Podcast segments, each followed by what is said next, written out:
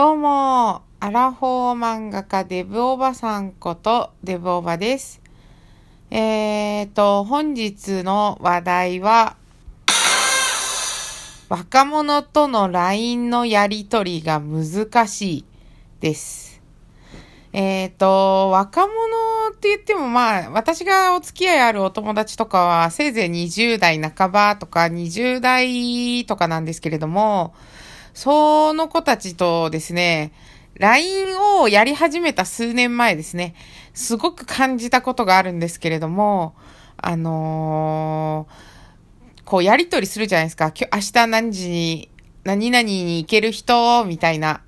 なんかグループでもいいんですけど、グループ LINE でもいいんですけど、それに対して、行けなかった場合、まあ、行ける場合はもちろん行きますとかで返事来るんですけれど、行けなかった場合の時の、あの、既読スルーに関して、なんて言うんですかね、その、グループ LINE ならまだわかるんですけれども、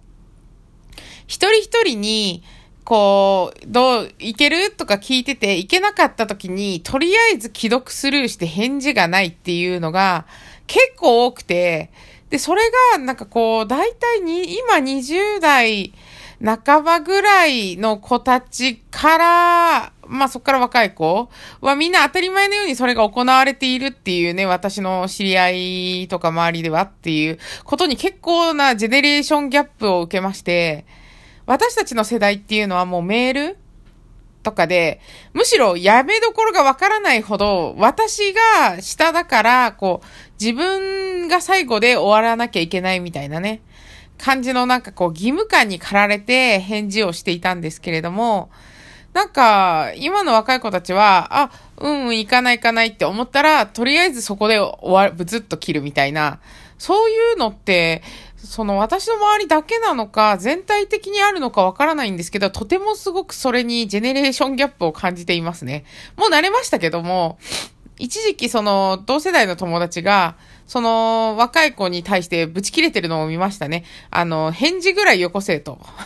そしたら、あの、返事がないのが返事ですよっていうふうに言われて、えー、嘘でしょーっていうふうにびっくりしてたっていうね。割とその上下関係があってもそれがなんか先輩後輩とかね、なんか成立してるみたいなんで、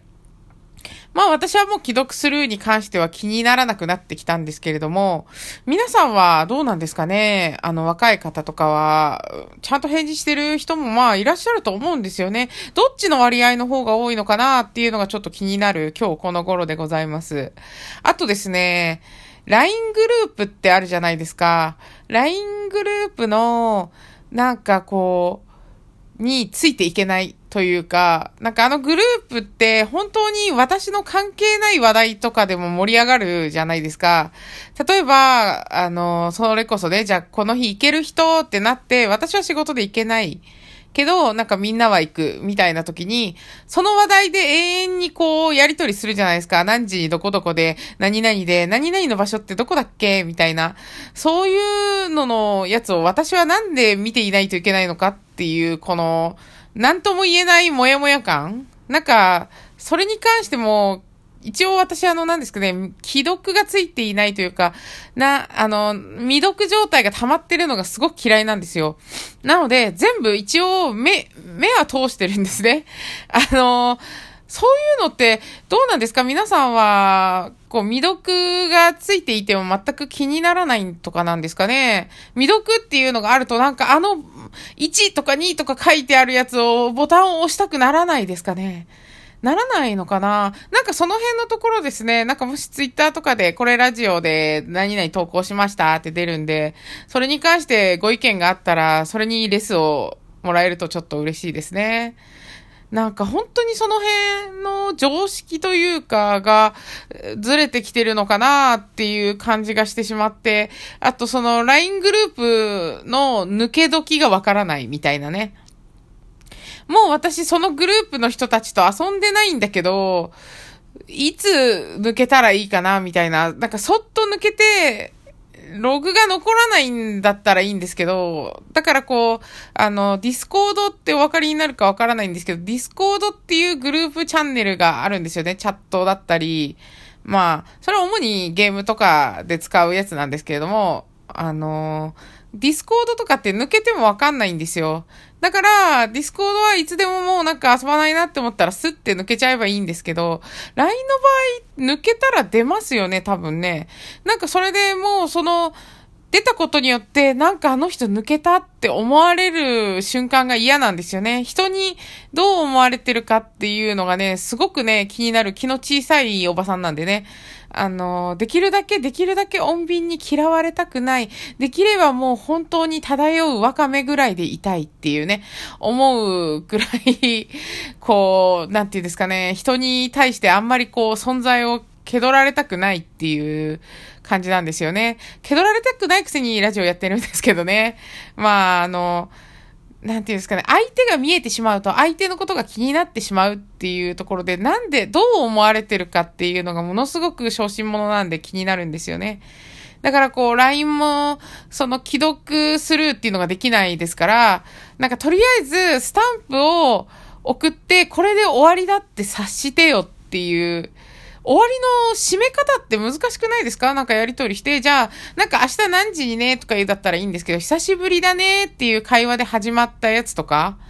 ああいうのの終わりどころがわからなくて、永遠にどうでもいい話を繰り返してしまうというか、こう、やりとりをラリーをしてしまうっていうので、向こうも絶対もうやめたいんだろうなって思ってるのになぜか返事をくれるから、こっちも返さないといけないっていう、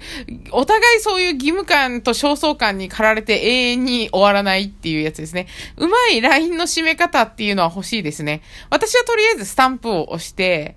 あの、察してって思ってます。あの、皆さんはどういう感じに締めているんですかね？その辺もすごく教えていただきたいですね。でも、スタンプを押したり、なんか例えば、こう、あの、顔文字じゃないけど、絵文字？絵文字とかを連打したりしたら、もうなんかこう、終わりなんだなって雰囲気ありませんかね？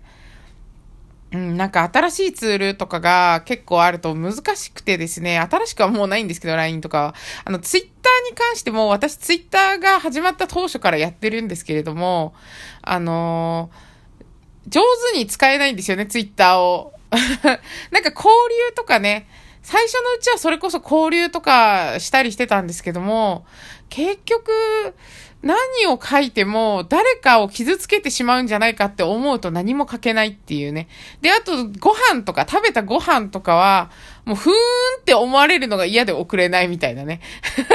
どんだけ気が小さいんだ私はっていう。なんかだって、人が食べてるご飯のツイッターの流れてきたりとかしたら、ふーんってしか思わなくないですか？なんか、いや、美味しそうだなーとか思うし、あとすごく仲が良かったら、いいなーとか、一緒に今度私も食べたいとかいうのあるんですけど、なんか友達の友達ぐらいの距離感の人とか、もうツイッターってって繋がるじゃないですか。なんかもうフォローされたらフォローし返すみたいなところあるし、そうすると、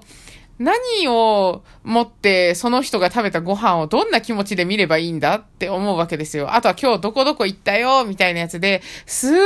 らしい景色の写真とかだったら、わあ、すごいなって思ってお気に入りとかにするかもしれないんですけど、リツイートとかね。でも別に素人が撮ったディズニーランドの写真とか見ても、あ、ディズニーだとしか思わないですよね。だからああいう風に思われてしまうんじゃないかなと、あと絵描きなんで、こう絵描きの人が、